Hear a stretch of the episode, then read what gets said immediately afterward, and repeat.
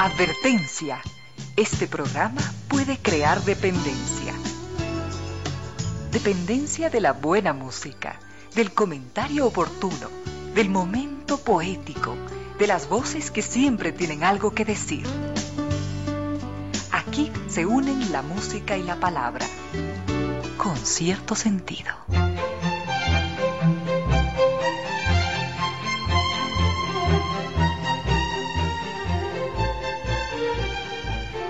Bienvenidas, bienvenidos. Gracias por sintonizar Radio Suceso 101.7. Gracias por compartir estas horas de música, comentarios, entrevistas y ojalá, ojalá al final de la jornada, como siempre, podamos imaginar con estos favores que la fantasía nos hace, podamos imaginar que hemos rendido un real, justo y merecido, merecidísimo homenaje a la inteligencia, a la sensibilidad, a la autoestima, a la confianza, a la alegría de vivir y siempre, siempre a las ganas de luchar de todos, donde quiera que nos encontremos, a las ganas de luchar por una vida más digna en lo individual y en lo colectivo. Y en esa tarea de cada tarde, de cada jornada, de manera generosa, inteligente, leal, nos, nos acompañan ustedes con sus correos, contactos, mensajes en estas direcciones de las siguientes redes sociales.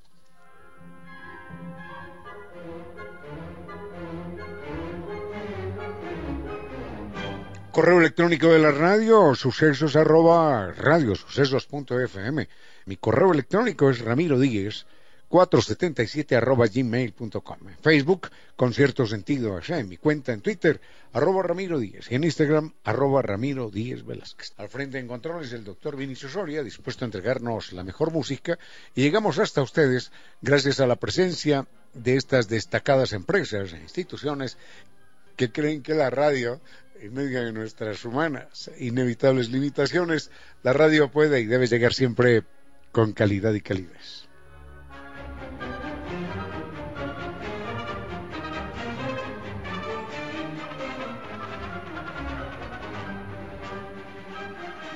Recordemos el agua, recordemos el agua vital, el agua, esa madre transparente.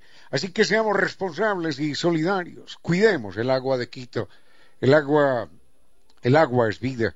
Este es un mensaje de EMAPS, Empresa Pública Metropolitana de Agua Potable y Saneamiento, Agua de Quito.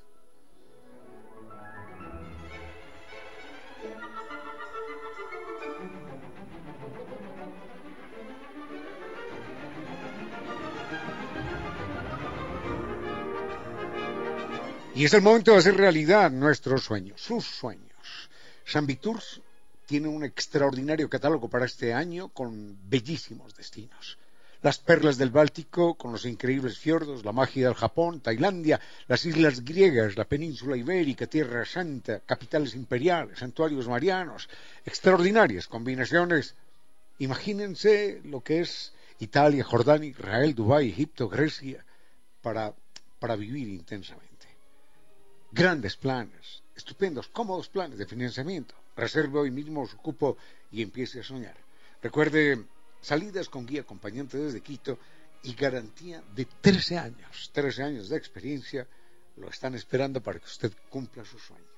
Acérquese, acérquese, acérquese a sus oficinas, Naciones Unidas y Veracruz, y obtenga su catálogo. Llame al 600-2040.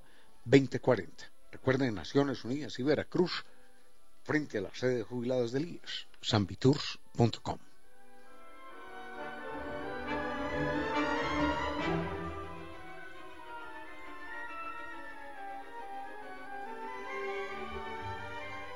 Cuando uno tiene un Internet eh, que no es el más potente, entonces, sin un Internet inteligente, uno está aprovechando a medias los dispositivos. Recuerde que con NetLife uno tiene cinco niveles. Cinco, ¿sí? Lo escuchó bien, cinco niveles superiores en tecnología. Conexión directa con mejor tiempo de respuesta. Tecnología superior. XGPON. XGPON. Así que ténganlo presente. Mayor estabilidad con equipos Smart, configuración exclusiva y personalizada. Herramientas inteligentes y automáticas. NetLife es el Internet inteligente.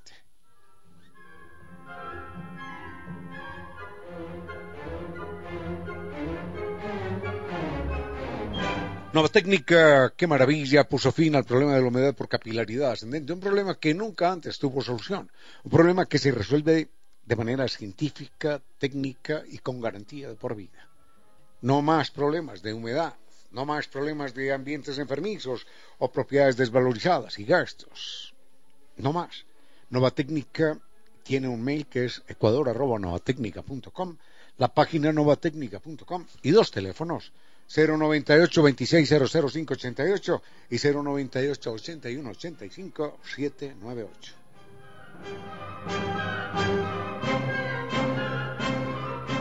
Y para los que saben de elegancia y de creatividad en el vestir, saben que por suerte existe Lorena Cordero. Lorena Cordero, elegancia y creatividad al vestir.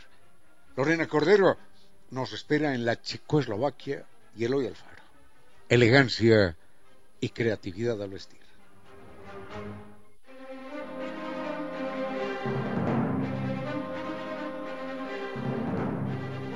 Y en Quito tenemos una de las grandes salas, quizás la mejor, pero digamos que de las grandes salas de Latinoamérica, por su acústica excepcional, es la Casa de la Música. Así que viva experiencias musicales únicas en la Casa de la Música. Disfrute de una variada, de una extraordinaria eh, programación en su sala, siempre, siempre con conciertos de reconocida calidad la sala de la música, la casa de la música, una de las grandes, de las mejores de América Latina, por su acústica excepcional. Más información en la página www.casadelamusica.es.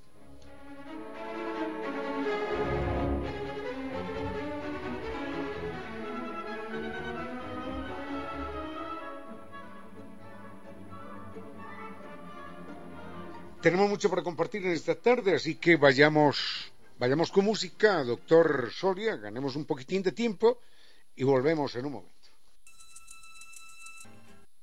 Una muy apreciada oyente dice que hace algunos días tuvo que hablar en público, presentar y sustentar un trabajo académico que había realizado y que, y que aunque no habla ella en público, no suele hablar en público, en esa ocasión se sintió se sintió muy mal, se sintió descompensada, sintió que le faltaba el aire, que sudaba frío, que las manos le sudaban, y sintió un nudo en la garganta. Y me pregunta a mí, ¿por qué? ¿Por qué todo esto? ¿Y por qué particularmente el nudo en la garganta?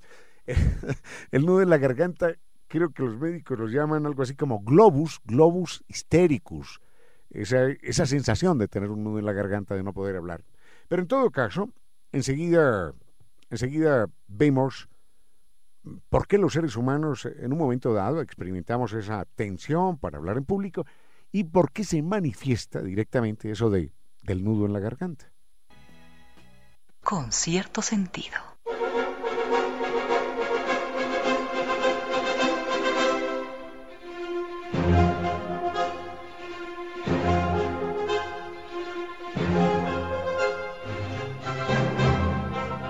El agua es vida, y esto no es una frase original, pero es que exactamente eso es el agua.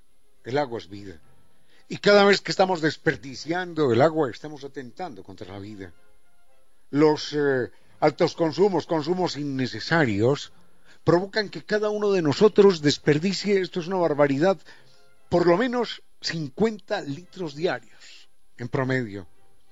Y esto esto, por supuesto, afecta el abastecimiento a otros sectores del distrito metropolitano de Quito.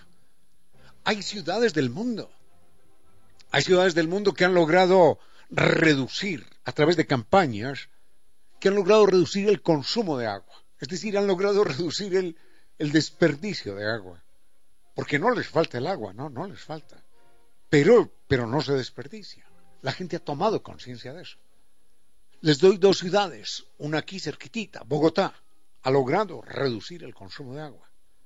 Otra más lejana, Ciudad del Cabo, en Sudáfrica, ha logrado reducir el consumo.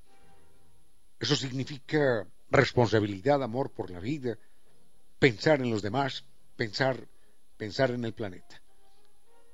Este es un mensaje del Distrito Metropolitano de Quito, así que seamos responsables y solidarios. Cuidemos el agua, cuidemos el agua de nuestra ciudad.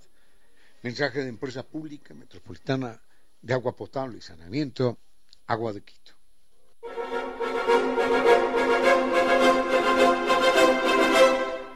Una oyente un poquitín, un poquitín atormentada porque en algún momento tuvo que hablar en público y dice que se descompensó, que le sudaban las manos, eh, que, sentía la garganta seca, mm, que experimentó un poquitito de sudoración fría y el famoso nudo en la garganta. Ay, que le faltaba el aire, sí. Es, típico cuando uno enfrenta una situación de estrés. Lo primero es que uno tendría que mm, racionalizar ese estrés y esa tensión. Entender que todas las personas que están al frente, sin importar quiénes sean, pueden ser gerentes, presidentes, eh, arzobispos, eh, generales, cualquier tipo de persona, esa persona es igual a uno. Absolutamente igual en términos de dignidad. Eso es lo primero. Entonces, si le estoy hablando a una persona que es igual a mí, yo no tengo ninguna dificultad. Eh, no tengo por qué experimentar ningún temor. Y si son 100 es la misma cosa. El temor, el temor viene cuando uno supone que el otro que está al frente o allí sentado es una persona superior a uno. No existe nadie superior a uno de idéntica manera como uno no es superior a nadie. Eso es lo primero. Bueno, hay muchas otras técnicas para tranquilizarle en un momento dado y se las puedo remitir por, por correo electrónico con mucho gusto. Pero mm, ella pregunta concretamente por qué, por qué el, el nudo en la garganta, mm, lo que se llama el globus hystericus, no recuerdo dónde leí yo eso alguna vez. En todo caso, esa sensación, el globus hystericus, se refiere a eso, a tener un nudo en la garganta. El nudo en la garganta se experimenta porque se tensan los músculos de la faringe y no solo de la faringe, sino de todo el cuerpo. Y se tensan por la adrenalina. Cuando uno experimenta un momento de tensión o de temor, el organismo produce adrenalina, que es un vasoconstrictor que lo habilita uno para correr, para golpear, para, para saltar, para, para escapar de donde está o para matar también, ¿no? Una persona con adrenalina tiene más fuerza en ese momento que una persona relajada. Y mm, ese tensar los músculos de la faringe, como se le tensan los de la pantorrilla o los de la espalda o de cualquier parte, ese tensar los músculos como consecuencia de la, de la adrenalina hace que eh, se afecten, por supuesto, las cuerdas vocales. Y entonces la voz sale más aguda. Cuando una persona tiene ira o tiene miedo, o está estresada, la voz, la voz siempre es más aguda. Por eso, cuando mm, se va a tranquilizar a un bebé, por ejemplo, la madre le canta a Rorro, mi niño, le pone una voz un poco más grave, sin darse cuenta. Ella sabe que esa sensación de tranquilidad que transmite con su voz más grave, se transmite o la recibe el niño. La interpreta como, mi mami está tranquila, aquí no pasa nada. Si la mami le cantase una canción de cuna al bebé con voz chillona, el niño enseguida empezaría a gritar, empezaría a llorar, se asustaría, porque él sabe instintivamente que la voz chillona es una voz de miedo, es una voz de angustia, es una voz de estrés, de tensión. Así que por eso se hace el nudo en la garganta, porque hay una tensión nerviosa y porque la adrenalina eh, tensa los músculos y tensa los músculos que están alrededor de la faringe. Un apreciado oyente dice que está ocupando, muy bien, hombre, muy bien, lo felicito, eh, que está ocupando el cargo de gerente general y que se sorprendió cuando contrató el nuevo mobiliario descubrir que su secretaria le dijo que tenía que cambiar de silla, que tenía que ser una silla un poquitín más alta que todas las demás sillas de la junta directiva. Y, él dice que, ha quedado sorprendido, que sí, que la secretaria le dijo que tenía que modificar la altura mm, porque era, porque era importante, porque el gerente tenía que estar siempre un poquitito más alto que los demás, eh, aunque los demás no se dieran cuenta en primera instancia de que la silla estaba levantada mm, tres o cuatro centímetros más. Esto es importante, esto es importante porque hace parte de lo que se llama la etología, el comportamiento animal. Enseguida, enseguida hacemos una breve referencia a eso, me tomo un café y volvemos en un momento. Con cierto sentido.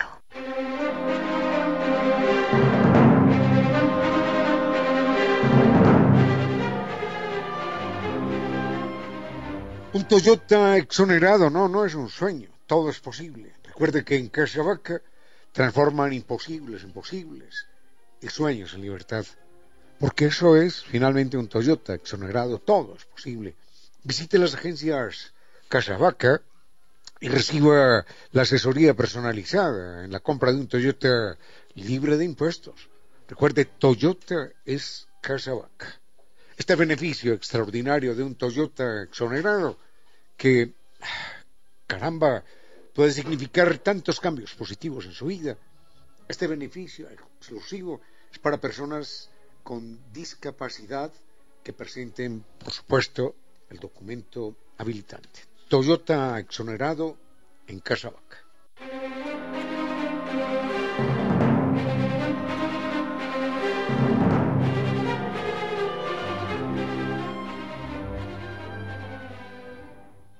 Un apreciado oyente de este espacio dice que su secretaria es la que le ha dado instrucciones acerca de la altura de la silla en la junta directiva. Mm, y el, el, oyente pregunta si es verdad esto. Sí, señor, es verdad. Esto es un comportamiento fundamentalmente animal. Siempre observará que los reyes, que los papas, eh, que los grandes dirigentes, que los líderes, están sentados por encima del resto.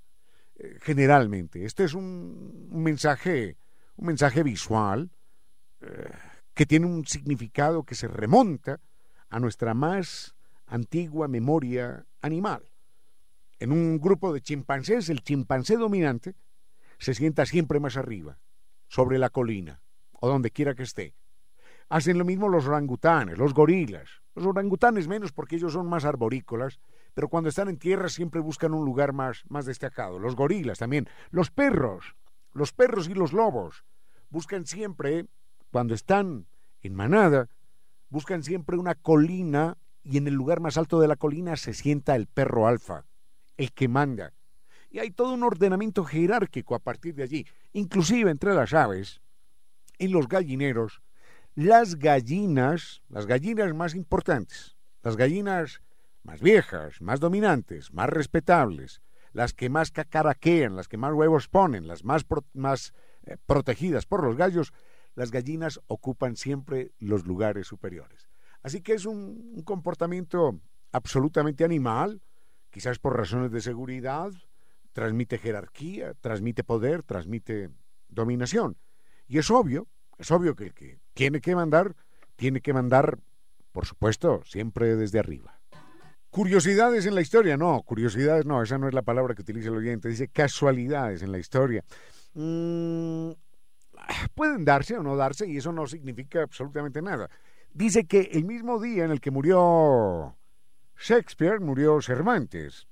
Mm, no lo sé, parece ser que no, parece ser que no, eso es lo primero. Y lo segundo dice, eh, Newton nació en el mismo año en el que murió Galileo.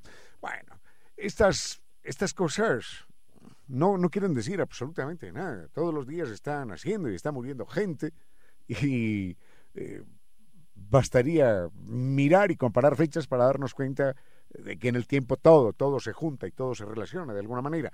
Enseguida hacemos referencia a esto, mm, que no es exacto, que no es verdad, lo de Cervantes y Shakespeare y lo de Newton y Galileo no es verdad y está originada esa confusión en la existencia del calendario llamado juliano y del calendario llamado gregoriano con cierto sentido.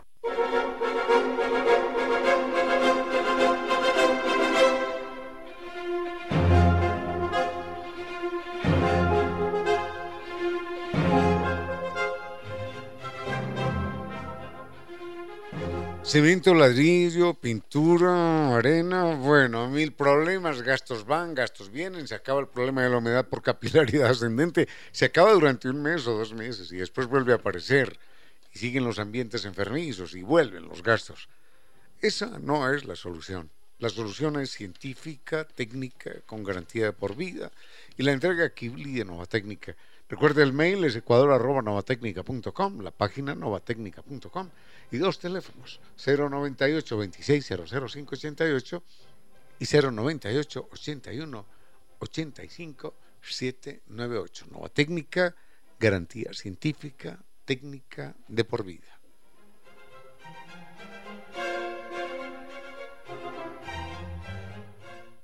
Curiosidades, no, esa otra vez me vuelve a equivocar con la palabra. No, no, el oyente dice casualidades en la historia. Dice el mismo día que muere Cervantes, muere Shakespeare. No es verdad. Eh, se señala el día 23 de abril en ambos casos. Pero el 23 de abril en Inglaterra, en aquel entonces, no era el mismo 23 de abril, así hubiese sido la misma fecha, no era el mismo día 23 de abril eh, en España, porque Inglaterra se guiaba todavía por el calendario juliano, es decir, por el calendario de Julio César de hacía 1500 años atrás, y España ya se guiaba por el calendario gregoriano, el calendario que instauró el Papa Gregorio y que significó ajustar mejor eh, las fechas, tragarse como creo que, que 12 o 13 días, 14 días, para poder, para poder conciliar los equinoccios y las primaveras, y la fecha de la Pascua y tantas cosas que estaban sufriendo un, claro desajuste. Las fechas son distintas porque aunque el calendario gregoriano tenía toda la razón de ser, el calendario instaurado por el Papa Gregorio tenía toda la razón de ser, en Inglaterra, recordemos, ya se había dado la ruptura de la iglesia anglicana. Ya ellos no reconocían a Roma, ya ellos no reconocían al Papa, ya ellos decían, somos nosotros, nuestra propia iglesia. Y se negaban a aceptar el calendario gregoriano diciendo que aquello era una superstición em, papista, una superstición de los locos de Roma. Y esto duró tanto tiempo que no en toda Europa se instauró el calendario gregoriano. Esa diferencia de, de yo no sé cuántos días, 12, 14 días, que existía y que se estableció a partir del calendario gregoriano, esa diferencia marcó inclusive la revolución, la revolución de octubre. La revolución de octubre, la revolución bolchevique, la revolución comunista, en verdad para nosotros sucedió en el mes de noviembre. Punto, punto dos.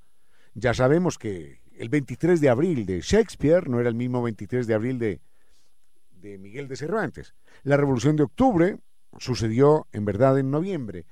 ¿Y cuál era el otro? Ah, y lo de Newton, lo de Newton y Galileo. Newton nace en el año de 1642, un 25 de diciembre. Y Galileo no muere en ese año de 1642. Muere en el año de 1643, pero en enero, en enero, eh, a los pocos días. Ahora, esos pocos días de diferencia, el enero de Italia era todavía el mes de diciembre de los ingleses. Por eso dicen los ingleses, Newton muere realmente no en 1643, sino en 1642. Bueno, muere en 1642 para los ingleses, pero los italianos tenían unos días adelantados y ese año de 1642 ya era enero de 1643 para los italianos. Poco importan estos detalles, pero simplemente son curiosidades que los llevan a uno a, recordar ese momento de la historia. Nadie pregunta por esto, pero hace un momento cuando recordábamos a Galileo Galilei y a, Newton, es importante recordar que entre los dos cubren aproximadamente 100, mm, 160 años o, más de la vida de la vida europea, de la vida científica mundial. Mm, Galileo Galilei muere casi de 80 años y Newton muere por allá de ochenta y tantos. Es decir, entre los dos cubren 160 años de la historia, del desarrollo de la ciencia. Ellos cobijan un siglo y medio de presencia científica. Todo lo que hoy conocemos, el teléfono celular, el avión, eh, cualquier cosa, bueno, no sé si cualquier cosa, pero en términos generales, muchos de los avances científicos que hoy tenemos se los debemos a este par de personajes extraordinarios. De Galileo Galilei, mm, ay, qué historias tengo yo del personaje. Eh, de Galileo Galilei hay que recordar que muere casi a los 80 años y que los últimos siete años estuvo, estuvo en la cárcel porque la Santa Inquisición finalmente decidió no quemarlo y le perdonó la vida. Y de Newton, muy ah, tipo complicado, de Newton, enseguida les cuento algo que no me gusta de él. De Newton recordemos que, que decía yo no he hecho nada especial. Lo único que yo he hecho es apoyarme, apoyarme en los hombros de los gigantes que me antecedieron. Uno de esos gigantes que le antecedió fue un personaje de apellido Hook. Pero bueno, enseguida cuento lo de Hook y cuento otro detalle de Newton que no me gusta mucho. Con cierto sentido.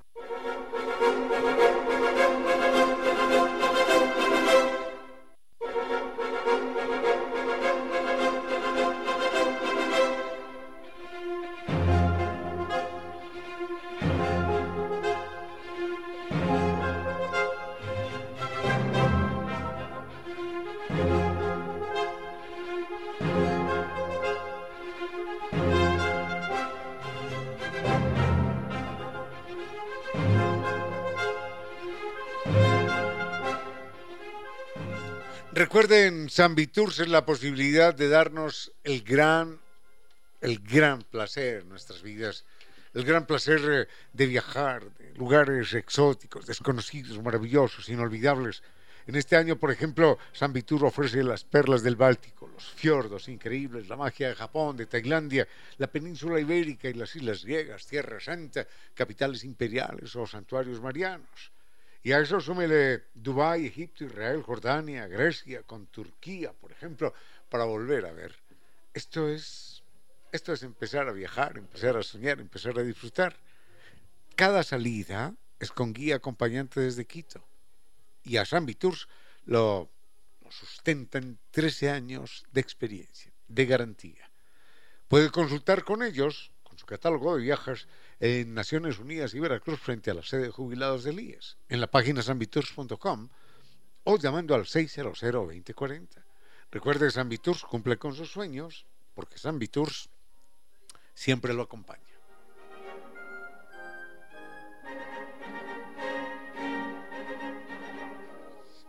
Algo sobre Newton que queríamos comentar hace un momentito cuando recordábamos que él, conjuntamente con Galileo, cubren 160 años, un poco más, de la historia de Europa.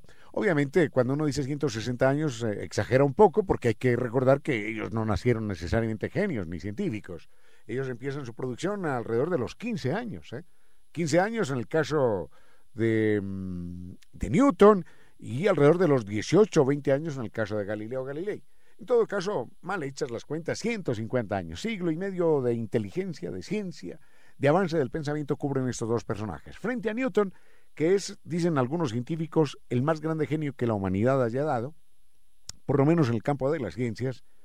Frente a Newton tengo algunas observaciones. En alguna ocasión me leí una maravilla de, biografía del personaje.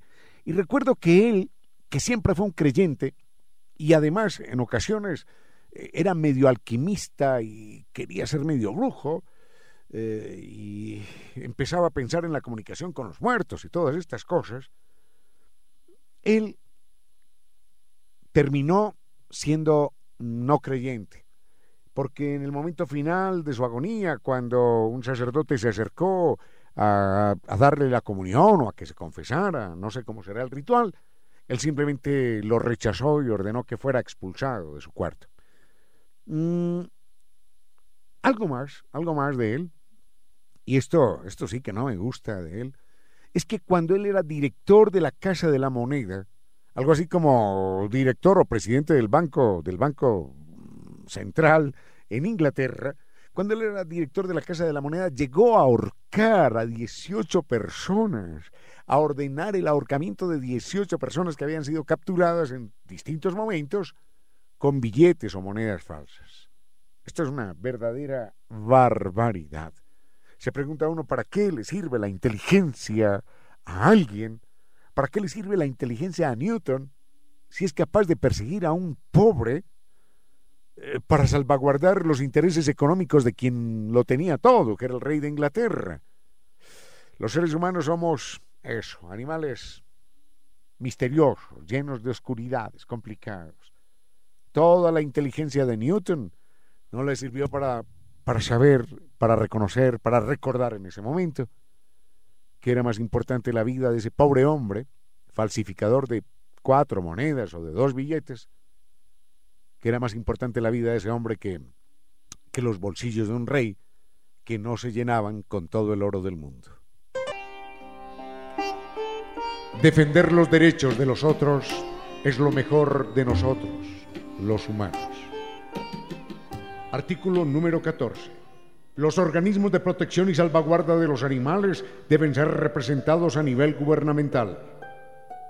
Los derechos del animal deben ser defendidos por la ley como son los derechos humanos. Declaración leída y aprobada por las Naciones Unidas y posteriormente por la UNESCO. Los otros animales, nuestros hermanos. Con cierto sentido.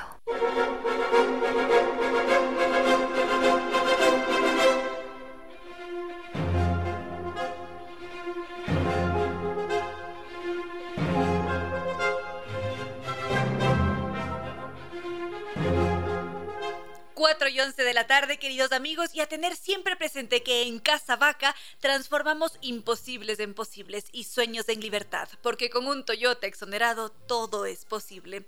Podemos visitar las agencias Casa Vaca para recibir asesoría personalizada en la compra de un Toyota libre de impuestos. Toyota es Casa Vaca, beneficio exclusivo para personas con discapacidad presentando el documento habilitante.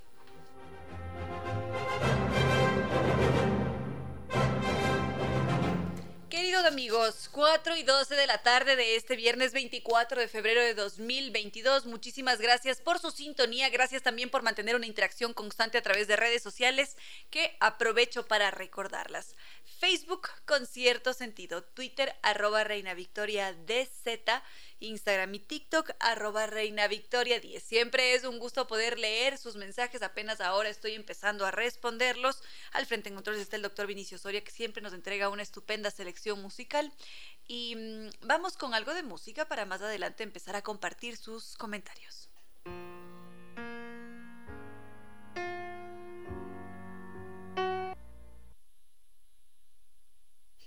Por aquí estaba leyendo algunos de sus mensajes. Estefanía Quevedo nos decía sobre el revisionismo histórico, me comparte un video en el que se amplía más este silencio que hay en ciertas piezas clásicas en lo referente al cine. Tengo que verlo para poder comentarlo con ustedes. Muchísimas gracias a Estefanía Quevedo por haberlo compartido. También veo que está en sintonía nuestra queridísima amiga Eli, también George. Muchísimas gracias a todos los que empiezan a conectarse y justamente, ah, también quiero agradecer a Juanca que nos ha hecho llegar su publicación más reciente, Flirteando con la clandestinidad esto es... Eh, aquí nos dicen, si eres viajero o te gustan las aventuras, esta historia te atrapará. Corre el año de 2010 y con Laura realizamos un viaje por Medio Oriente en un puesto fronterizo en medio de montañas de rocosas. Su travesía corrió mucho peligro y casi terminaron detenidos. En fin, este es un viaje al interior de las emociones para viajar con Juan Carlos y, y Laura. Así que ya le daremos lectura, como todas las obras que llegan a este espacio. Muchísimas gracias siempre por tenernos en presentes y también Eric también Rivadeneira. Sigo leyéndolos y ya vamos, empezamos a tratar esos diferentes temas. Con cierto sentido.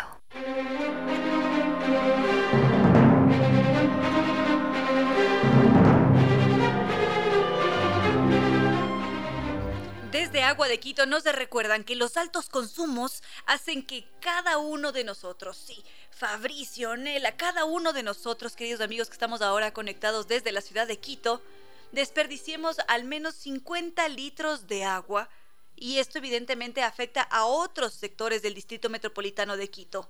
Así que es sumamente importante, es vital que seamos responsables y solidarios. El agua es vida, no es una frase cliché, es una realidad, es fundamental que cuidemos el agua de Quito. Este es un mensaje de Maps Agua de Quito. Y como siempre, muy contenta recibiendo sus mensajes, queridos amigos. Por acá nos decían, Nela nos estaba escribiendo, me encanta que disfruten cada tarde el programa, que nos desconectemos un poco, que de repente nos abramos hacia otros espacios porque a veces nos abrumamos con todo lo que está sucediendo. Nos dicen el Cotopaxi está constantemente botando ceniza. Nos enteramos que en Loja está a punto de haber una explotación minera y se están cometiendo barbaridades. Problemas con el petróleo, tantas cosas que suceden en el día a día en nuestro país y en el mundo que a veces sí que nos dan ganas de volar y de dejar que la imaginación sea libre y esté por allí, por lo alto, transportándose hacia otras épocas, conociendo otros mundos, para darnos cuenta también que hubo otros momentos en los que también hubo conflicto y que finalmente lograron resolverlos. Y entre esto y aquello me hacen pensar de alguna manera en los templarios, que tienen una historia bastante extensa, estos seres que siempre se los recuerda, o más bien los reconocemos, porque iban ataviados con esta capa blanca, siempre de blanco, y tenían una cruz roja en el pecho. Ellos aparecen por allá en el siglo XII y tienen, un, tienen más de una historia que valdría la pena compartir con ustedes. Así que nos preparamos para adentrarnos a ese mundo de los templarios.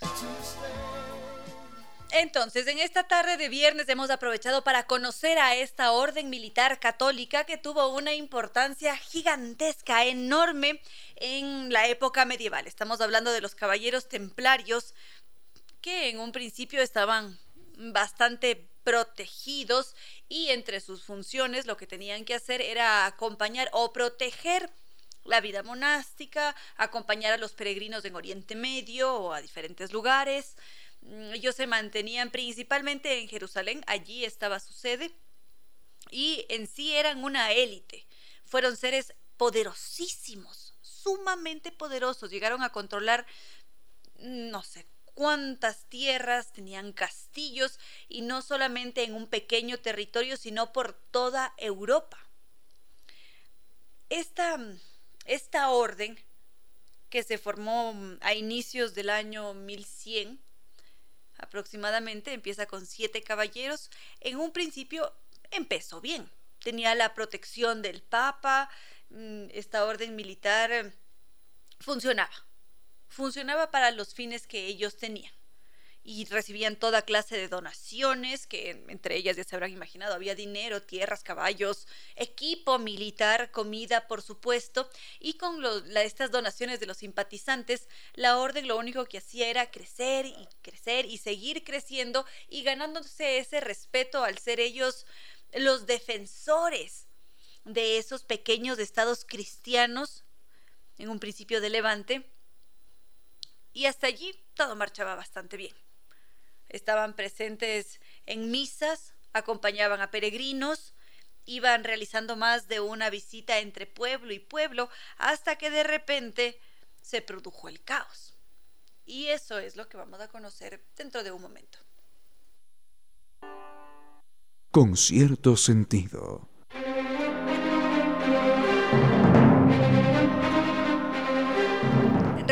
Sus mensajes con mucha alegría porque Santiago Vallejo nos dice, los estoy escuchando con mi guagua, Nacho, y Nacho disfruta mucho de la música, así que felicitaciones al doctor Soria por la selección musical, muchísimas gracias por estar en sintonía. Y bueno, ahora estábamos centrados en los caballeros templarios en esa orden militar que en un principio gozó de un esplendor enorme fueron tan poderosos que prácticamente llegaron a ser una sola fuerza que se parecía a la de un Estado, más o menos. Ese era el poder que tenían estos seres que de la noche a la mañana se convirtieron en individuos bastante opulentos. Eran mirados con respeto en toda parte en la que aparecían, siempre todos eran muy considerados con ellos, hasta que, de nuevo, de la noche a la mañana esa gran red se cayó Hubo mucha intriga, empezaron los procesos y culminó en la tragedia, evidentemente.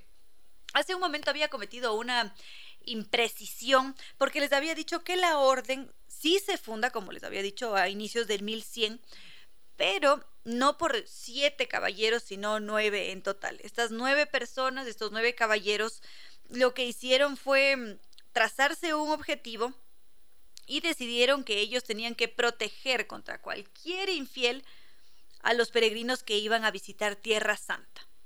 Y así se mantuvieron a lo largo de nueve años hasta que finalmente pidieron inscribir la orden de caballería, que ya se hiciera algo oficial. Entonces, esto se lo acepta, el Papa de aquel entonces, Honorio II, lo acepta. Y lo que sí hace es decirles, ok, vamos a fundar la orden, se va a hacer oficial por todo el servicio que están entregando. Sin embargo, tiene que haber una regla. Y no era una única regla, eran 62 capítulos con varias reglas que establecían cuáles iban a ser los métodos de gobierno, que tenían que vestirse precisamente con ese hábito blanco tan distintivo, con esa cruz. Y ojo con este detalle que estaba mencionado en esta regla que constaba de 62 capítulos. Por nada de este mundo tenían que tener lujos. Por nada de este mundo podían llevar estribos pectorales, ningún objeto que tuviera ni siquiera un tinte de oro o plata no podían ejercer la casa, tampoco hablar más de lo necesario. Ellos tenían que regirse a sus actividades y nada más. Y el sustento de cada uno de los caballeros tenía que ser el mismo.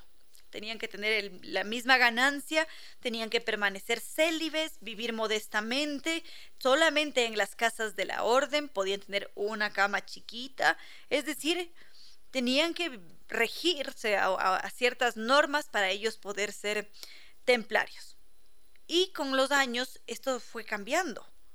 Y de repente ese, ese objetivo inicial mutó y empezaron a vivir con muchísimas riquezas, empezaron a tener muchísimo poder, se multiplicaron los caballeros y ya no había una casa única de templarios, sino que estaban regados por toda Europa, estaban en España, en Aragón, en Castilla, en Cataluña, llegaron hasta Portugal, empezaron, en sí lo que querían hacer era sacar de cualquier espacio a los, em, a los turcos, que solían también estar allí con sus guerras constantes y creencias, pero bueno, en todo caso, hasta allí todo marchaba bastante bien, pero como les decía, hubo un punto en el que se generaron disturbios y todo cambió con cierto sentido.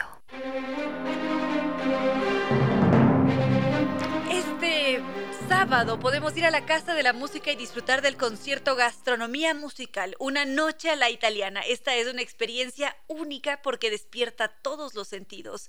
Vamos a disfrutar de un repertorio que hace referencia al arte culinario y que además ha sido desde siempre la alimentación fuente de inspiración para grandes compositores como Rossini, Verdi, Puccini, Donizetti y vamos a poder disfrutar de este evento iba a decir hoy, no, la emoción. Mañana, mañana 25 de febrero a las 7 de la noche. Las entradas están a la venta en boletos.casadelamusica.es.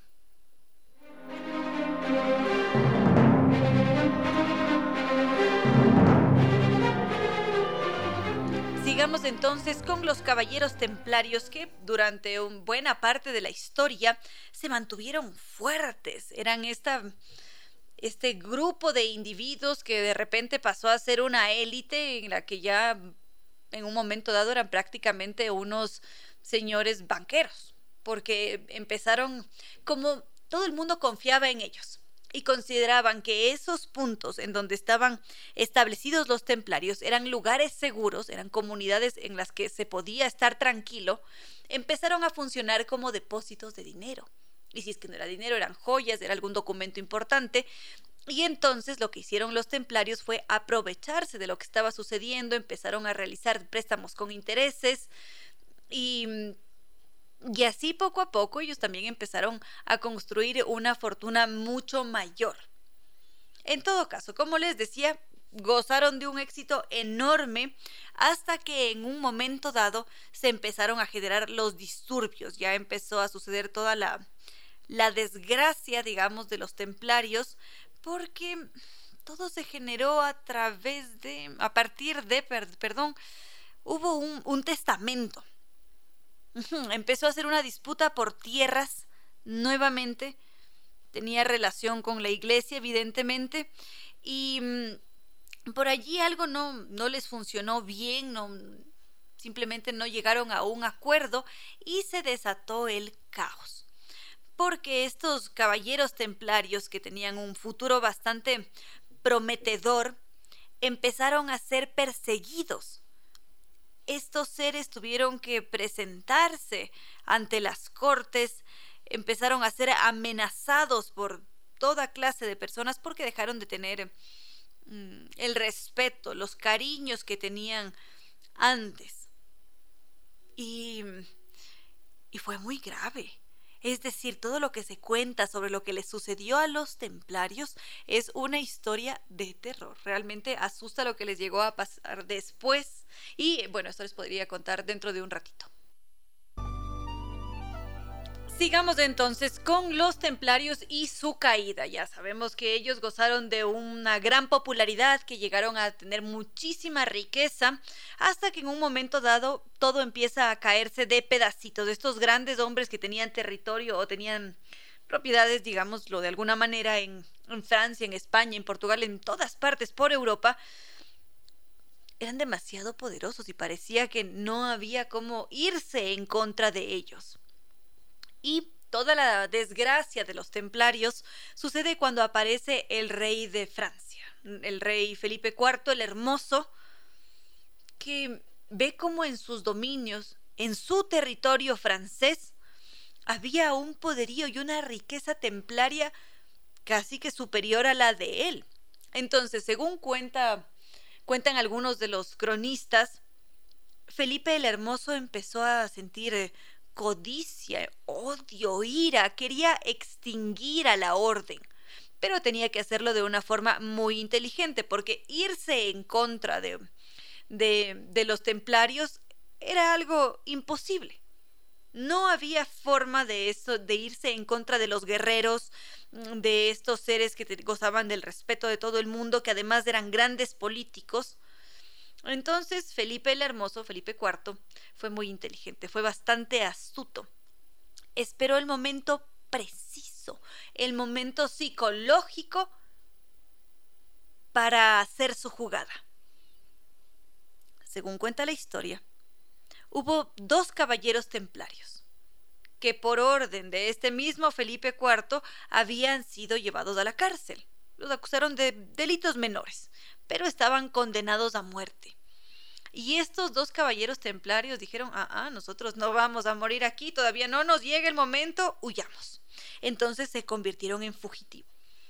Pero ellos sabían cuál era su poder, sabían que podían llegar a ser grandes políticos, sabían que tenían en todas sus herramientas el, el, saber pelear, el conocimiento a su favor, y decidieron ir directamente donde la misma persona que los había acusado, es decir, donde el rey de Francia. Y para salvar su pellejo, ellos empezaron a delatar a otros templarios. Empezaron a contar todos los delitos comunes que se habían cometido al interior de la orden y cuando el rey escuchó esto, ya se imaginarán ustedes, él seguramente sentía que una música celestial le estaba acariciando los oídos porque era lo que, lo que necesitaba. Le entregaron la excusa perfecta para ellos poder em, acusar desde el reino a los templarios, para poder anularlos. Y no solamente eso, lo más importante para Felipe el Hermoso era apropiarse de sus riquezas. Y fue así como con esa denuncia eso pudo ser trasladado a todos los países europeos y podían empezar a perseguir a los templarios. Los podían perseguir y también apropiarse de sus riquezas. Entonces ya se imaginarán cómo estuvo el rey Felipe IV feliz, encantado, y después vinieron toda una serie de reglas, normas para poder em, acabar con ellos. mil disculpas, mil disculpas. Em, bueno, vamos a ir con un tema musical y continuamos. Hace más de dos mil años los etruscos inventaron el carro como arma de guerra. Si usted utiliza su carro como arma de guerra, significa que su mentalidad eh, se ha quedado atrasada más o menos dos mil años. Porque le tenemos una noticia. Usted no es etrusco. Los etruscos hace siglos desaparecieron. Así que mientras encuentra ayuda profesional, no para su vehículo, sino para usted, le recordamos dos datos que pueden salvar vidas, incluyendo la suya. Usted no es etrusco. Su vehículo no es un arma de guerra.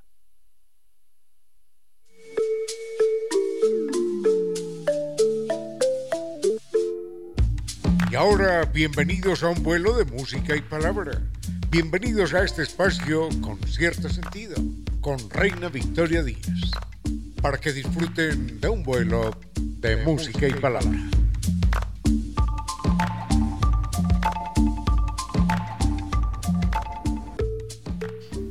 5 de la tarde, queridos amigos música y palabra. Muchísimas gracias por estar en sintonía, por compartir cada tarde.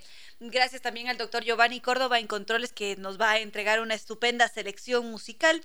Y como siempre, ya que estamos en viernes, veamos cómo nos va con algo de música para calentar motores y seguir volando.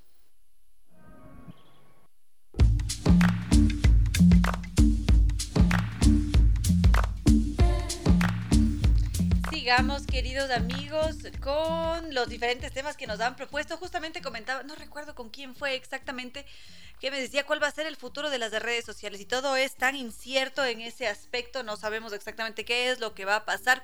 Pero lo que sí nos han dicho en este tiempo reciente es que las redes sociales dentro de no mucho tiempo van a empezar a costar.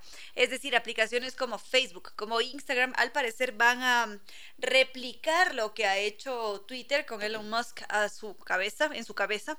Y mm, van a empezar a cobrar por una membresía que puede ser 7 dólares mensuales, 11 dólares mensuales.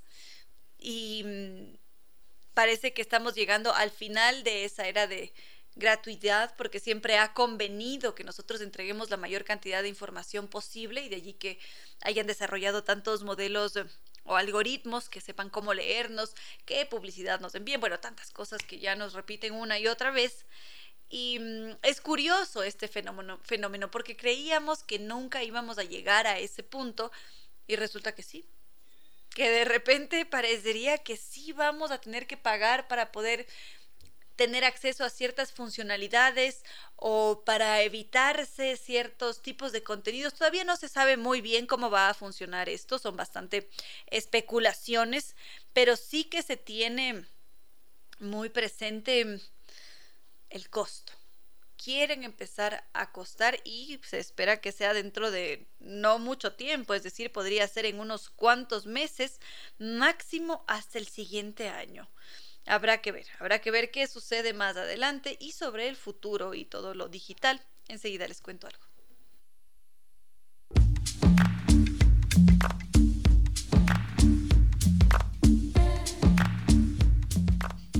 Gracias a Celso Monteros y también Eduardo Jaime que se encuentran en sintonía. Como les decía, aprovechemos para centrarnos un momento en el futuro digital y cómo se cree que va a funcionar.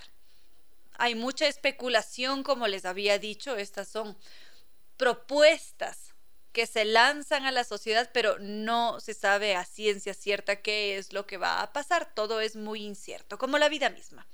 En todo caso, se han realizado varios estudios para conocernos como seres humanos y mm, sobre todo después del encierro que tuvimos a causa del COVID-19, se llegó a la conclusión de que lo mejor que nos puede pasar en esta vida es mantener un contacto físico, estar siempre en un espacio en el que se pueda ver a la persona, percibir sus sus uh, gestos, la pequeña risita, a veces sonreímos con los ojos o si es que alguien frunció el ceño, son otros lenguajes que no podemos percibirlos cuando estamos a través de una pantalla. Ese fue uno de los grandes inconvenientes que hubo en cuanto a la educación, en cuanto a la construcción de vínculos sociales durante ese tiempo de encierro. En todo caso, somos conscientes de que muchas veces también es mejor utilizar lápiz y papel antes que una tablet o un celular para guardar un recordatorio o un número de teléfono. Sin embargo, sabemos que lo digital no se va a ir a ninguna parte, que va a seguir aquí presente y que cada vez va a intentar inundar nuestras vidas con una fuerza mayor.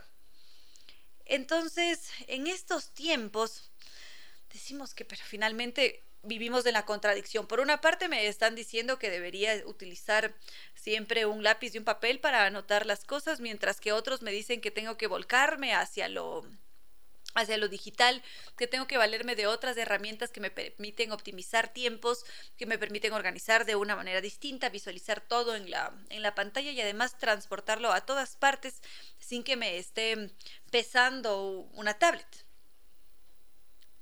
Aún así, hay varios estudios hechos principalmente en Norteamérica que nos dicen que el futuro obligatoriamente tiene que tener una mezcla entre lo físico y lo digital y en donde lo análogo, lo que está considerado como algo ya viejo, que está pasando de moda, que ya no vale la pena, va a cobrar cada vez más relevancia e importancia, así como cuando nos suelen decir que la radio está a punto de, desaparecer y luego empezamos a, revisar los estudios especializados que nos hablan sobre la estadística, sobre los tipos de públicos y nos damos cuenta que se mantiene viva y que, lo, y lo seguirá haciendo durante algunos años afortunadamente. Algo parecido sucede con este mundo análogo que tiene que compartir con el mundo digital. Enseguida les cuento a qué me estoy refiriendo.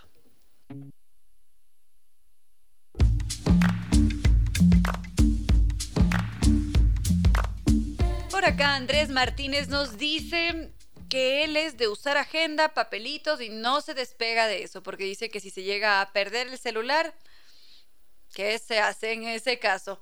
Y bueno, lo mismo nos podría suceder con una agenda, también podría perderse, podríamos, todo puede pasar, ¿no es cierto?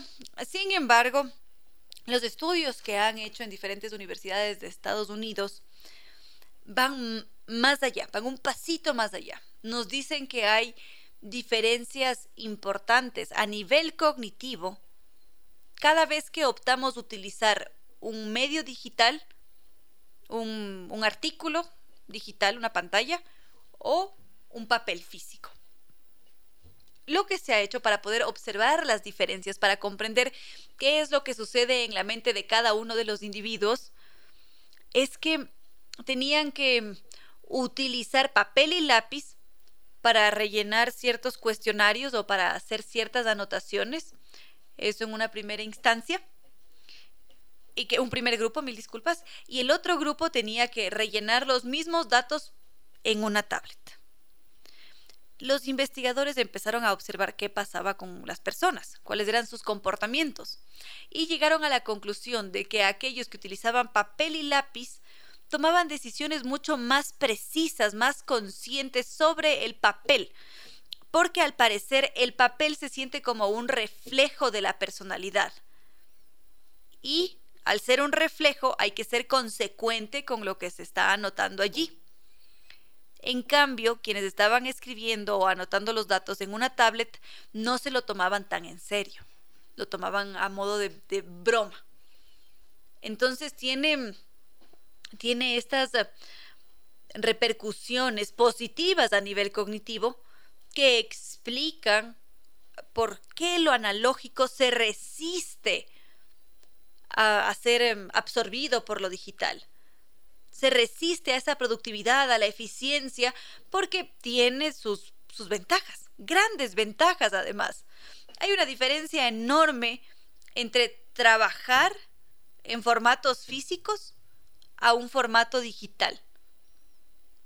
Porque quienes justamente como lo hace Andrés, quienes anotan en una agenda, son un 95% de las veces mucho más propensos a cumplir con lo que se proponen, a cumplir con las citas que allí tienen escritas, a ser mucho más prolijos en sus proyectos, a ser organizados es decir, ese calendario físico impacta en la conducta del individuo, mientras que lo tiene en una aplicación puede dejarlo pasar tranquilamente. La persona que todavía se queda con algunos, algunas herramientas análogas es más realista, es más organizada. Y estos son apenas unos cuantos comentarios de pocos de los estudios que se han hecho. Hay otros experimentos que también intentan explicar por qué tiene un valor enorme lo físico por sobre lo digital.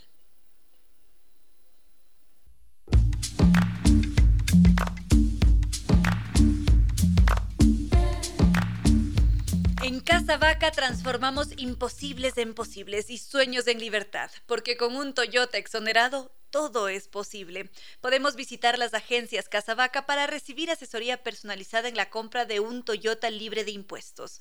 Toyota es Casa Vaca. Beneficio exclusivo para personas con discapacidad presentando el documento habilitante.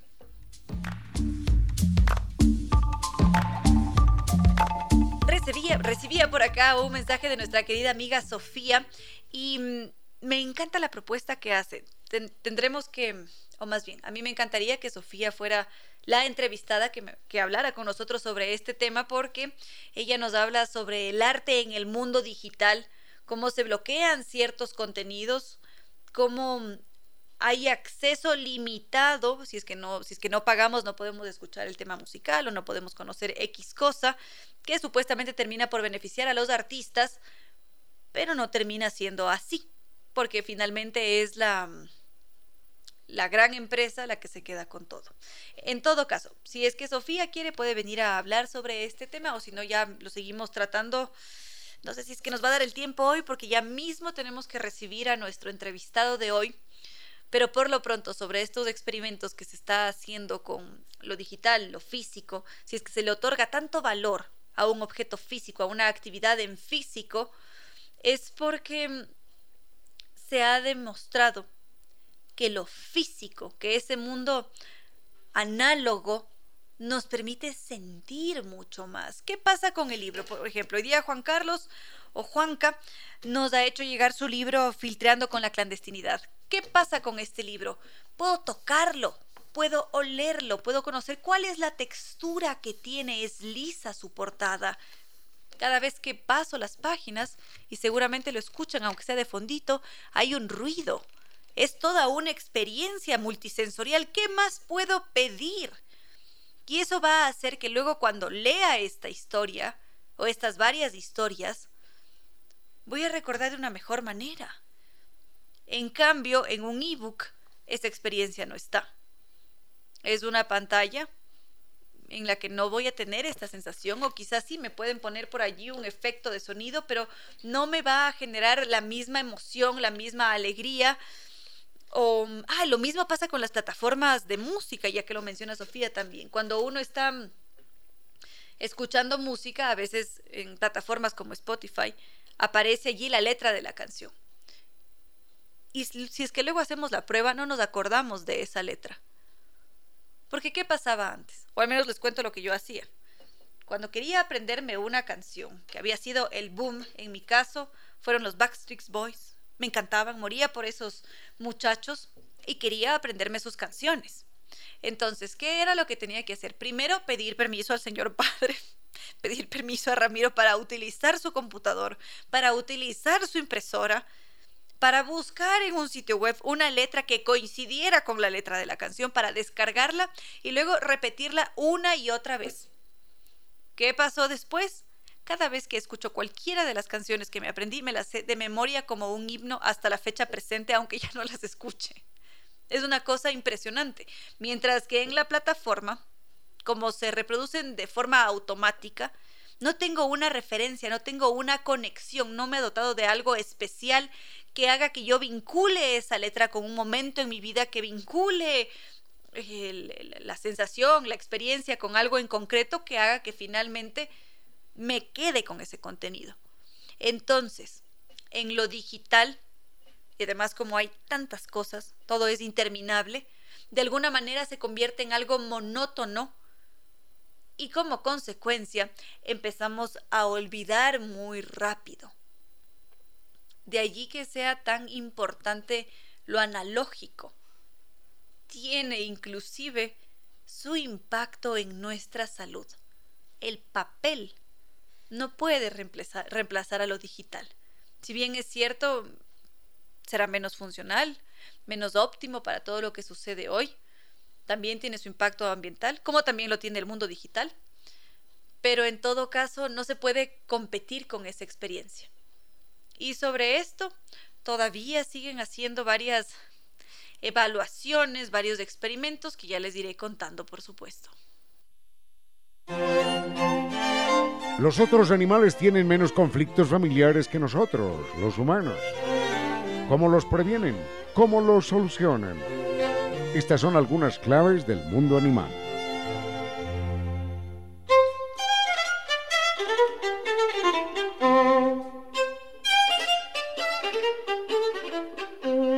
Los profesores eh, Terkel y Rosenblatt de la Universidad de Rutgers en los Estados Unidos hicieron eh, el siguiente experimento.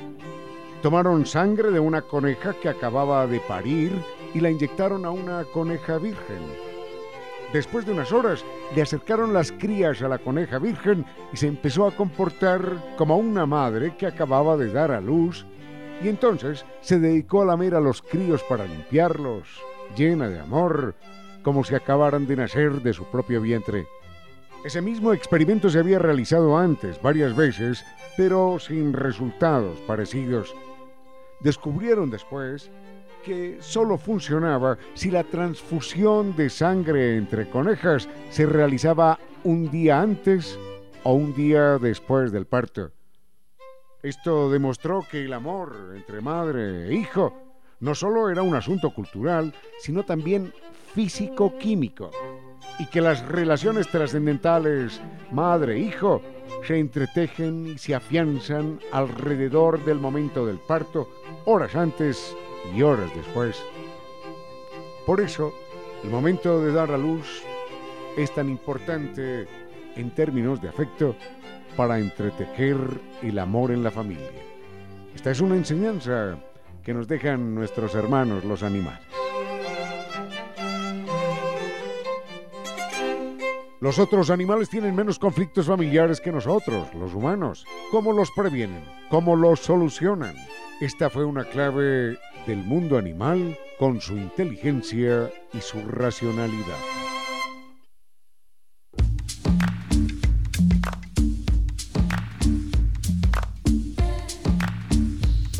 Noticias para todos nosotros, queridos amigos, porque este fin de semana podemos disfrutar, valga la redundancia, de un fin de semana a la italiana. Y esta tarde nos acompaña Charlie Calvache, que será mm, esta mente creativa. Él es director, es actor, es cantante. ¿Qué no hace Charlie Calvache en esta vida? Bienvenido a este espacio. Charlie. Hola, querida reina, muchas gracias.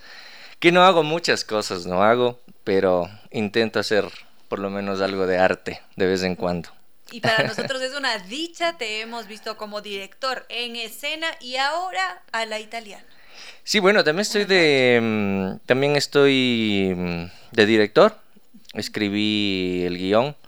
Porque te cuento, la gala gastronómica que vamos a presentar el día de mañana en la Casa de la Música es una selección de áreas de ópera. Entonces, bueno, podríamos pensar que es una gala lírica nada más, pero le dimos un tinte teatral con, una historia que hile un poco. Entonces, eh, por eso el look que me ves un poco extraño, estoy con solo con patillas. eso es cierto. porque uno de los referentes del, de la ópera y, que tuvo esta vinculación con la, con la gastronomía es Rossini, que, que hasta cierto momento de su vida compuso muchas óperas, mucha música, y después se retiró y se dedicó a la gastronomía. Entonces... Que quizás sería el sueño de muchos de nosotros. Puede ser, claro, por supuesto. Porque hay una vinculación hay, una, hay, un vínculo importantísimo con todo lo referente a la gastronomía, porque esto no sucede solamente en la música, justamente cuando reflexiono en el evento que van a tener mañana, a mí me llevan a pensar en la literatura y cómo todos los grandes clásicos de la literatura tienen un pasaje o un cuento o una obra entera que está dedicada a la, gastronomía, ajá. Sí, sí, sí, por supuesto. Y en sus diferentes facetas. Es que bueno, es una forma de arte, ¿no? Entonces eh, genera pasiones al igual que, que cualquier otra ramificación. Y además es un juego tan bonito porque de repente decimos, creo que esto le podría quedar bien. Exacto. Y de repente tenemos una mezcla totalmente inesperada pero deliciosa. Y vienen a ser composiciones, ¿no? Porque Rossini componía música y después componía recetas prácticamente. Es decir, la creatividad está siempre presente. Claro que sí. ¿Y ahora qué va a pasar en esta gala gastronómica? En la gala gastronómica. Bueno, te cuento que está, va a estar el, el ensamble de cuerdas, eh, concierto UIO eh, bajo la dirección del maestro César Espinosa, en el piano la maestra Selfa Díaz, seis cantantes de primera línea aquí en el país eh, y va a haber un chef también, un chef en escena que va a cocinar en escena. Ah, qué cosa. Ajá. ¿Y qué va a pasar con todos los asistentes? Vamos a morir de las ganas. No, no, no, no. Por eso, obviamente pensando también en que esos aromas van a, van a llegar fácilmente y, y- y se van a conectar desde otra perspectiva también, eh, se va a hacer una degustación eh, afuera, ¿no? En el, en el lobby. Así que ¿Y esto sucede antes o después? Creo que después, creo que después, eh, te digo creo porque eso está manejando más la casa de la música, pero sé que va a haber comida. Eso sí les garantizo que va a haber comida. No sé si antes o después, pero va a haber. Es un hecho. Es un hecho. ¿Cómo ha ido todo el proceso creativo tuyo, Charlie? Ya centrándonos en lo que ha sido para ti crear esta gala gastronómica, el que estén presentes diferentes, eh, que sea un evento multisensorial. Y bueno, la selección la hemos hecho con, con Fer Argotti, eh, de la Fundación Armonía, ajá, junto con Jorge Casís, que es de las personas que más conoce de ópera, creo que en este país.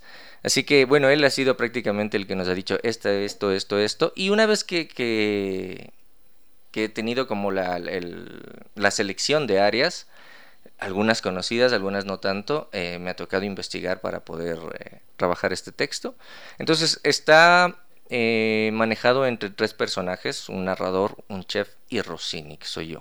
Ah, magnífico. Ajá. Quizás se encontraron con alguna mm, inseguridad de respecto a la ópera, porque a veces pasa que, sobre todo en este tiempo, hay muchas personas que dicen a mí me duele la cabeza cuando escucho ópera, no quiero ópera, es un género complicado, como si estuviera pasando de moda, pero ustedes han decidido apostar por la ópera.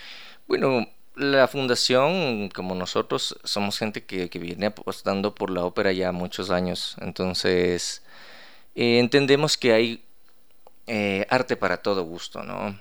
Y, y hay gente que, que ama la ópera. Porque es una conexión, ¿no? O sea, con todas las artes pasa, ¿no? Hay, hay cosas que definitivamente las ves y te emocionan de tal manera que eso es.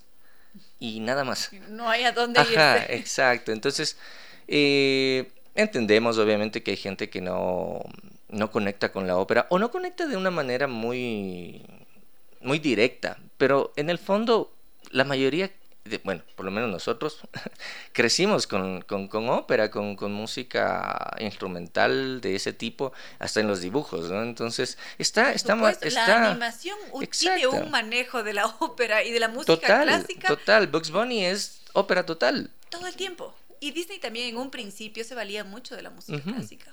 Entonces, eh, bueno, tal vez no es algo muy común en nosotros, o sea, no es como un pasillo que lo escuchamos a menudo, que viene de los abuelitos, de los papás, pero hay gente que consume, que consume ópera como, como todas las artes, ¿no? Entonces, obviamente estoy seguro que, que gente que ame la ópera, gente que no también, invitadísima para el día de mañana, y, y de hecho también está pensado desde ahí, o sea, hacer una conexión con algo más para enganchar a- a- a- al público, Es ¿no? decir, que no tiene el formato clásico en el que nos encontramos con uno, dos, tres, cuatro, cinco actos de ópera No, no, con un hilo narrativo. No son áreas y, y digamos que eso es más digerible, ¿no? Porque las áreas son, pueden ser, eh, no sé, habrá una o dos en una ópera que son muy conocidas, las otras no, obviamente toda la, la ópera te atrapa, pero acá son áreas, entonces como las más conocidas, la gente la va a disfrutar. Y ha pasado que incluso en galas la gente canta, entonces es, es fabuloso. Ah, magnífico. ¿Cuál sería tu recomendación para alguien que nos está escuchando en este momento y todavía tiene ahí su resistencia y dice, "Mm, no terminan de convencerme? ¿Cómo abrirse a la ópera? Que vaya mañana, que vaya mañana y que vea. Sí, eh, no, en general con el arte siempre, siempre es complejo, pero también ahí hay una cosa, eh, darse oportunidades, porque hay veces que vemos cosas y no siempre están bien logradas, ¿no? Tal vez si me doy una oportunidad de ver nuevamente, de escuchar, eh, descubro otras cosas y tal vez esta vez sí está mejor logrado y me conecto, ¿no? Entonces, no, no hacer eh, un, un juicio a la primera.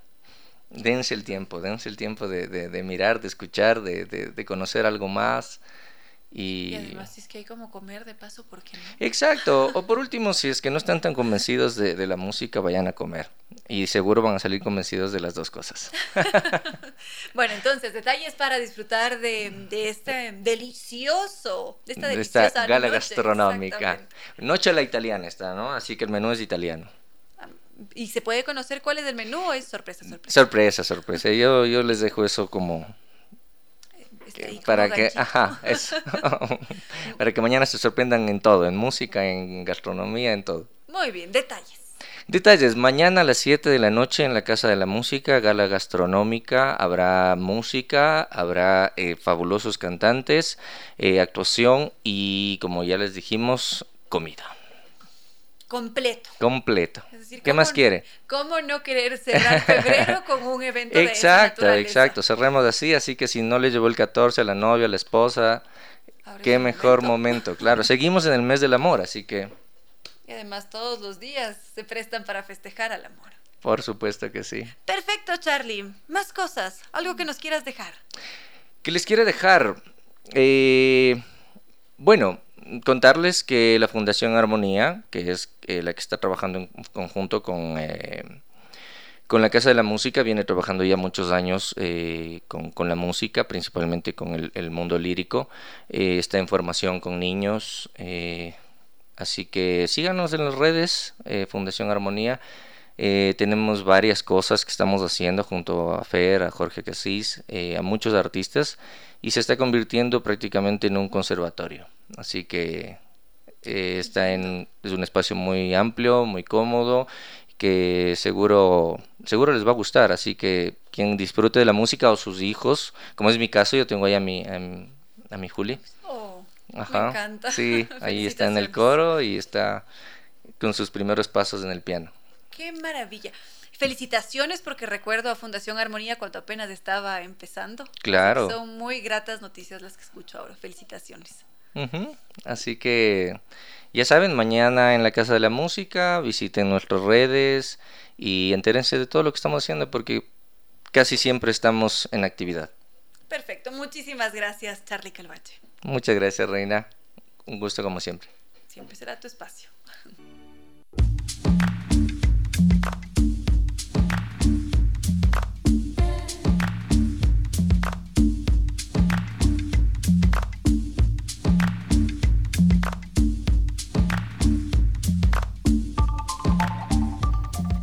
Un recordatorio, queridos amigos, visitar la tienda de Lorena Cordero. Ella está esperándonos allí en la Checoslovaquia y Eloy Alfaro y conocer sus prendas, conocer la tienda, todo lo que ella nos propone a nivel de vestimenta vale la pena. Es un regalo que deberíamos hacernos definitivamente, porque además Lorena Cordero ha hecho una amplia investigación, son años de años de años de trabajo fotográfico, de análisis de estilos que han hecho que Lorena Cordero se convierta en quien es hoy y que permita que nos entregue elegancia, creatividad, placer cada vez que vestimos. Así que los invito a todos a conocerla, a visitar su tienda en la Checoslovaquia y Eloy Alfaro. Lorena Cordero, elegancia y creatividad al vestir.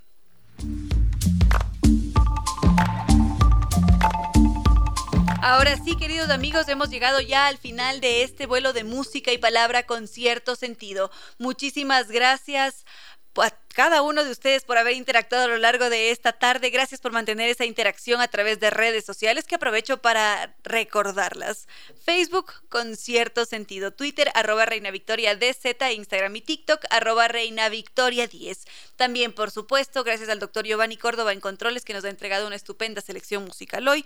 Más temprano nos acompañó el doctor Soria, también muchísimas gracias a Charlie Calvache, que ha sido nuestro entrevistado de esta tarde y que nos hace esta especial invitación. Mañana, 25 de febrero a las 7 de la noche, una noche a la italiana, gala gastronómica ópera también de por medio, allí en la Casa de la Música. Y por supuesto, gracias a nuestros queridos auspiciantes. EPMAP, seamos responsables y solidarios a cuidar el agua de Quito. Este es un mensaje de EPMAPS Agua de Quito.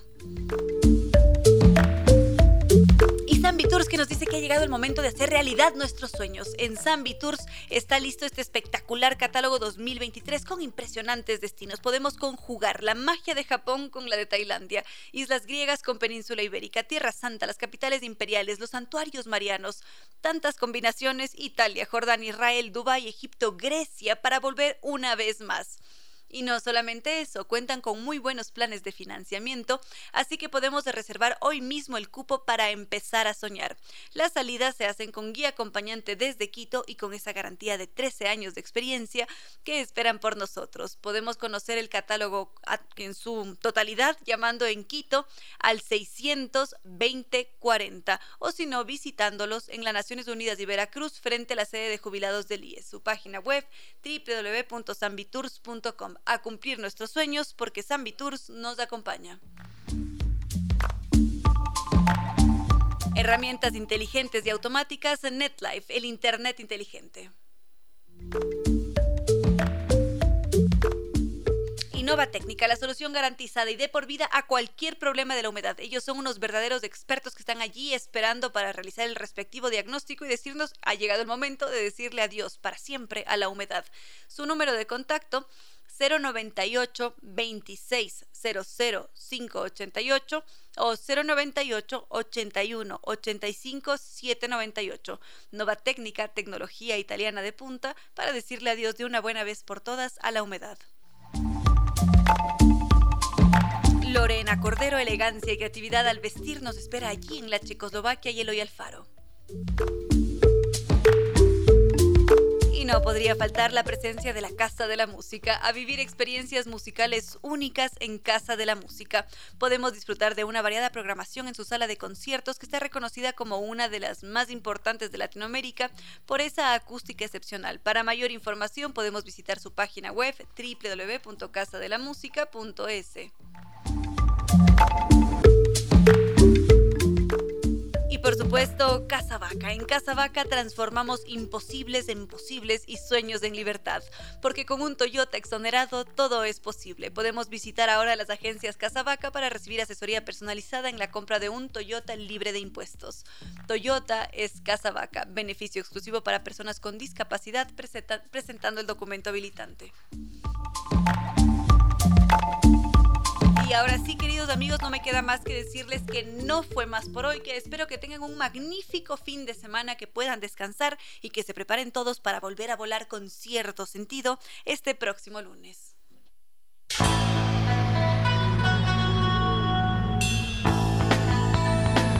Si como dicen es cierto que en la vida no hay casualidades, piense, ¿por qué escuchó usted este programa?